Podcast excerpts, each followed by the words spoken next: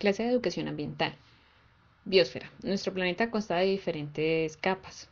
La litosfera constituida por rocas y piedras, la hidrosfera por todos los cuerpos de agua, la atmósfera por las capas de gases que envuelven el planeta y la biosfera que es la capa formada por todos los organismos y su ambiente.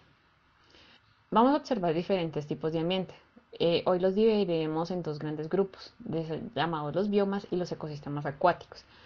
Los biomas. Los biomas son grandes regiones del planeta que comparten características similares en cuanto a precipitación y temperatura. Precipitación es lluvia. Ambos factores son determinantes para el crecimiento de ciertos grupos de plantas.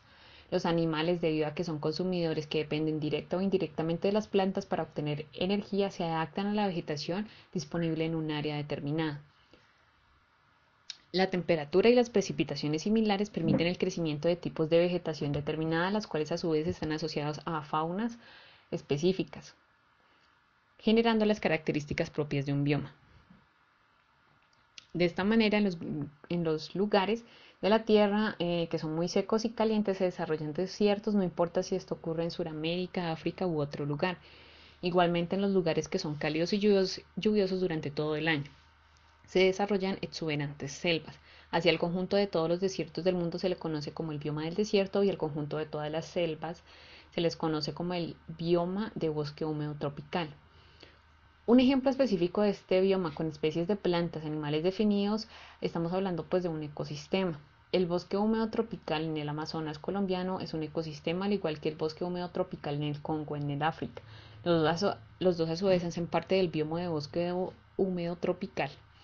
Los principales biomas son las praderas, el bosque caducifolio, el bosque de cogníferas o taiga o el bosque húmedo tropical, la tundra y el desierto. La pradera. La pradera son los biomas en donde la vegetación predominante es herbácea y hay pocos árboles si es que llega a verlos. Las praderas se encuentran en zonas planas y los ecosistemas que hacen parte de este bioma han evolucionado en condiciones muy particulares. En el transcurso del año están sometidos a temperaturas de lluvia y temporadas de sequía. La época de escasez de agua hace que los árboles grandes no puedan crecer y mantenerse en ellas. Ya que la condición determinante en la formación de una pradera son las estaciones de lluvia y sequía, se pueden encontrar praderas en zonas del mundo con temperaturas muy variadas. Con respecto a la fauna, en la mayoría de las praderas se pueden encontrar grandes herbívoros que aprovechan los lotes tiernos de los pastos para alimentarse. Al hacerlo evitan que se desarrolle otro tipo de vegetación que incluya más arbustos y árboles, como podría ser el chaparral, una forma de bosque semiárido. Durante las épocas de lluvia las hierbas crecen, por lo que hay abundancia de alimento. Pero en épocas de sequía muchos animales, como los ñus africanos, migran hacia las zonas con mejores ofertas de alimento. Hay diversos tipos de praderas como son las sabanas, eh, las praderas templadas y los potreros. Las sabanas son praderas tropicales que reciben una gran cantidad de luz solar y mantienen un promedio de temperatura alto.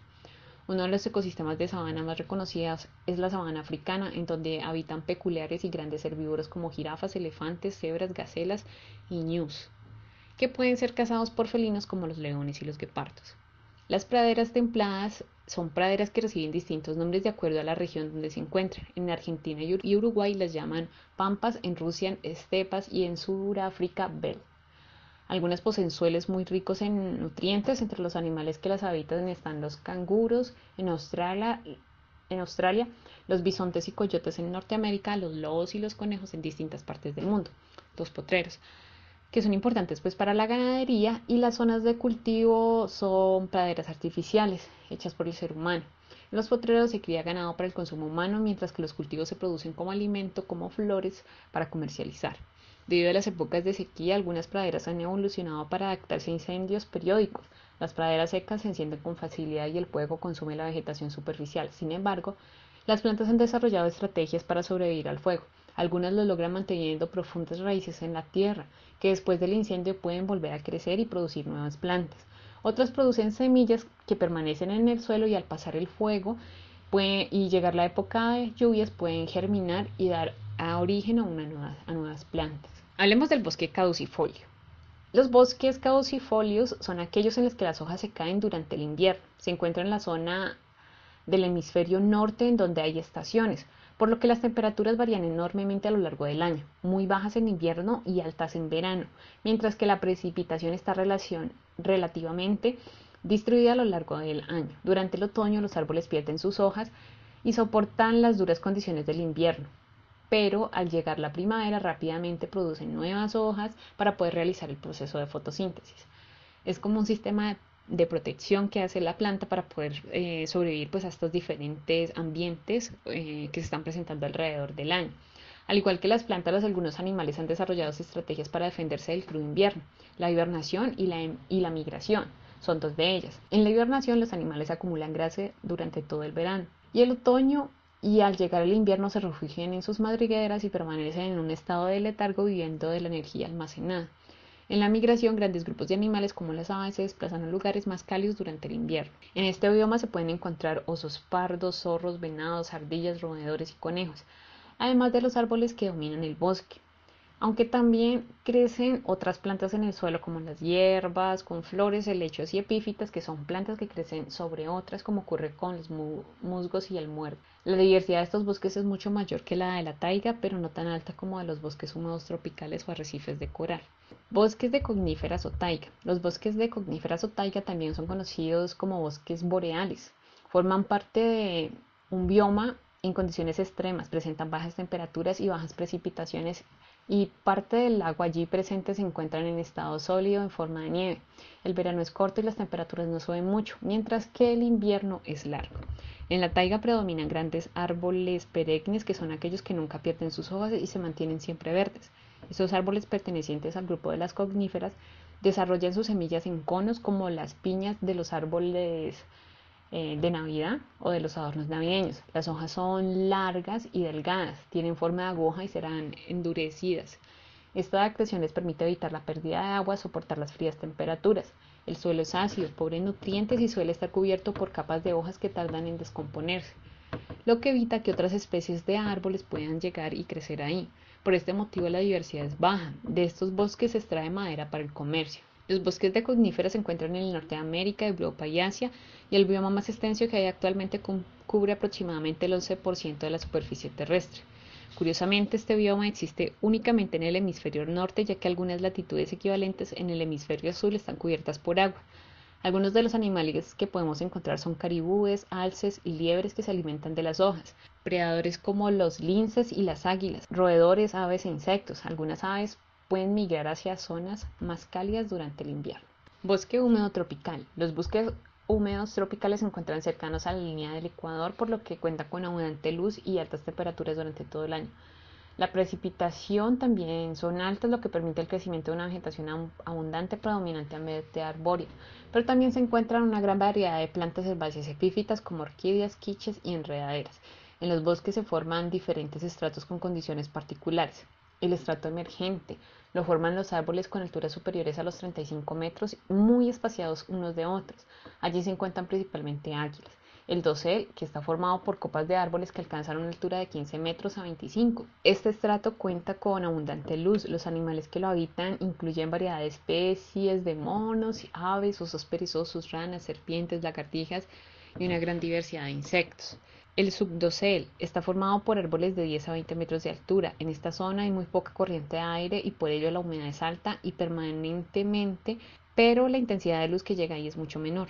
En este caso, el estrato encontramos animales como mamíferos como el, mono tití, el mono capuchino, el oso perezoso y el tucán. El estrato arbustivo sotobosque está formado por arbustos y hierbas con alturas entre 0,5 y 10 metros de altura. En esta zona la humedad es alta y permanentemente y apenas llega un, 3% de la luz. Por ello las plantas crecen lentamente. En este estrato encontramos invertebrados como hormigas y escarabajos reptiles como las anacondas, anfibios como la rana venenosa y mamíferos como el jaguar. El estrato el estrato arbustivo o sotobosque está formado por arbustos y hierbas con alturas entre 0,5 y 10 metros de altura. En esta zona la humedad es alta y permanente y apenas llega a un 3% de la luz. Por ello las plantas crecen lentamente. En este estrato encontramos invertebrados como hormigas y escarabajos, reptiles como la anaconda, anfibios como la rana venenosa y mamíferos como el jaguar. El estrato rasante o rastrero o basal está formado por hierbas y plántulas que no superan los 0,5 metros de altura. La humedad es alta y permanente. llega al menos el 1% de la luz. En este estrato encontramos insectos como hormigas, termitas y mantis, mamíferos como antas y perros de monte. Debido a la poca luz, las plantas poseen diversidad de formas de crecimiento. Algunas de ellas son las lianas, que a medida que crecen trepan sosteniéndose de los troncos de los árboles que tienen cerca hasta alcanzar el dosel del bosque.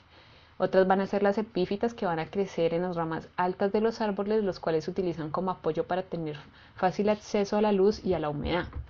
Y las hemiepífitas que inician su crecimiento como epífitas, pero al pasar del tiempo sus raíces envuelven a la planta sobre la que han crecido y pues se apoderan de ella totalmente.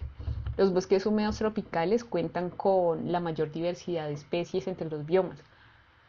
Aunque después de muchos años de estudio los científicos siguen encontrando nuevas especies de organismos y quizá pues todavía tengamos muchas desconocidas.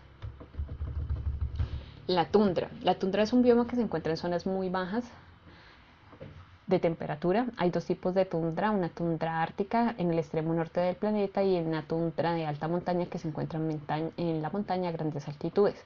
La tundra ártica pasa la mayor parte del año eh, convertida en nieve, pero durante el corto verano esta se derrite y permite el, el, crecimiento de hierbas y líquenes. Sin embargo, en el suelo persiste una capa congelada que nunca se derrite, el permafrost. Esta impide el paso de las raíces de las plantas porque los árboles no pueden crecer allí. Eh, también afecta el drenaje del suelo cuando hay deshielo porque hace que el agua se acumule en la superficie y forme lagos poco profundos. Y, turberas. Las turberas son capas formadas por residuos vegetales que se descomponen muy lentamente. Son de color pardo oscuro, de aspecto terroso y muy livianas. Algunos animales que se pueden encontrar allí son caribúes, osos polares, zorros acuáticos, liebres y diversas especies de aves, entre ellas los búhos. La tundra de montaña. Esta se encuentra en las, altas montañas del mundo, en la línea fronteriza entre las nieves perpetuas y la vegetación y la fauna que se encuentra en ella, que depende en gran parte de los ecosistemas que están presentes en cada montaña particular. Desierto. El desierto es un bioma en el que el rasgo más característico es la escasez de agua, debido a las bajas precipitaciones o a las bajas lluvias. La vegetación es muy escasa y presenta actuaciones como la de los cactus, la suculencia que permite almacenar agua en los tejidos del tallo y otras transformaciones en espinas para reducir la pérdida de agua. Otras plantas tienen vellosidades blancas en las hojas que reflejan la luz del sol e incluso algunas especies germinan después de la lluvia pasan la mayor parte del año en forma de semilla. Generalmente los desiertos son calientes durante el día y fríos durante la noche, aunque puede haber desiertos fríos. Este fenómeno se da que la escasez de plantas no absorbe y retiene el calor durante el día. En cuanto a la fauna, se pueden encontrar reptiles como serpientes y lagartos, escorpiones y pequeños mamíferos como roedores. Los animales también han desarrollado adaptaciones para sobrevivir a la escasez de agua tales como no producir sudor, producir orina muy concentrada y heces secas, absorber agua de los alimentos y almacenar grasa para después obtener agua de su alimentación a través del metabolismo. Algunos insectos levantan su abdomen durante el amanecer para que el vapor de agua se condense en ellos y luego puedan beber las pequeñas gotas de agua que se forman. Para protegerse del calor, los pequeños roedores son activos durante la noche y pasan el día refugiado en madrigueras escapando del calor. Hablemos de los ecosistemas acuáticos, que se pueden encontrar alrededor de todo el mundo, en donde hay una acumulación de agua, aproximadamente el 70% de la superficie terrestre está cubierta por agua, distribuida entre océanos y aguas continentales. En el agua hay muchos factores que varían, la temperatura, la concentración de sales, la penetración de la luz y determinan diversos ecosistemas. Para la mayoría de los estudiosos no es posible generalizar eh, los ecosistemas acuáticos, pero se habla de biomas acuáticos. Los ecosistemas acuáticos se encuentran dentro de una gran diversidad de cuerpos de agua como los ríos, lagos y océanos. La principal característica para clasificarlos es la salinidad del agua. De acuerdo con la concentración de sal se puede hablar de ecosistemas de agua dulce y ecosistemas marinos. Los ecosistemas acuáticos desempeñan un papel muy importante a nivel global, ya que el agua actúa como un regulador térmico. A partir de las diferencias de temperatura y presión en los mares se generan vientos y huracanes y las algas producen oxígeno mientras que disminuyen la cantidad de dióxido de carbono de la atmósfera, que es el principal causante del efecto invernadero. Ecosistemas de habla de hablemos de los ecosistemas de agua dulce. Los ecosistemas de agua dulce son aquellos en los cuales la concentración de sales es inferior al 1%, se encuentran separados del mar en los continentes, Cuando el agua está en movimiento, como en un río, hablamos de ecosistemas lóticos. Por el contrario, si el agua está quieta, hablamos de ecosistemas lénticos, como los lagos. Hablemos de los ecosistemas lóticos. Son aquellos en los cuales el agua está en, movimiento constante como ríos y quebradas. Uno de los factores más importantes es la caracterización de estos ecosistemas, es la velocidad de la corriente, ya que determina la posibilidad que tienen los organismos de establecerse en un sitio específico de acuerdo con las adaptaciones que hayan desarrollado para lograrlo. Las corrientes fuertes podrían entrar a los organismos, mientras que unas corrientes muy débiles permiten el desarrollo de comunidades muy similares a las de los ecosistemas lénticos. El movimiento de las aguas también favorece la oxigenación, lo cual es vital para la fauna terrestre, para la fauna presente. Otro factor es la cantidad de sedimentos que arrastra el agua, ya que estos pueden impedir el paso de la luz, afectando la presencia de los organismos fotosintetizadores. Ecosistemas lénticos. Eh, son aquellos que, en los que el agua permanece aparentemente en reposo. Decimos aparente porque bajo la superficie es posible que aparezcan, generen corrientes algunos ejemplos son los lagos, las lagunas, los pantanos y los humedales. En estos ecosistemas un factor fundamental es la limpidez o turbidez del agua, ya que determina qué tan profundo no va a llegar la luz solar. La luz es importante para los organismos fotosintetizadores, que son la fuente de alimento para todos los organismos del ecosistema. A medida que se desciende desde la superficie hacia el fondo, la temperatura del agua y la cantidad de luz disminuyen rápidamente hasta que llega a una zona de oscuridad donde la temperatura suele ser muy baja y relativamente constante. Un ejemplo de ecosistema léntico es un lago, como el que nos rodea, como el lago Calima. Es la zona en la zona superficial vamos a encontrar plantas acuáticas y algas y en las orillas plantas terrestres. Son los productores del ecosistema. Cerca a la superficie del agua se pueden encontrar larvas de insectos y plancton, un conjunto de distintos organismos que viven suspendidos en el lago y además son muy pequeños. Al aumentar la profundidad hay peces y en el fondo hay organismos filtradores y detrívoros que viven de restos orgánicos que se hunden desde las capas superiores eh, del lago. Hablemos de los ecosistemas marinos. Estos pues van a concentrar una alta cantidad de sales y principalmente se habla de ellos si superan un 3.5%. Otra de las principales características son la temperatura, las corrientes, la profundidad, la cual afecta la penetración de la luz solar. De acuerdo con su ubicación se pueden hablar de ecosistemas de fondo de mar abierto y costeros. Ecosistemas de fondo son aquellos que se encuentran en contacto con la plataforma continental submarina. A medida que aumenta la profundidad del agua, disminuye la cantidad de luz hasta que los organismos productores no pueden realizar la fotosíntesis. Estos ambientes no cuentan con productores propios y dependen de los restos orgánicos que caen al fondo desde la superficie. La temperatura también desciende a medida que nos alejamos de la superficie hasta hacerse constantemente fría. Una de las características del agua es que el hielo es menos denso que el agua líquida, por lo que flota. Por consiguiente, el agua fría de las profundidades se mantiene a temperatura relativamente constantes.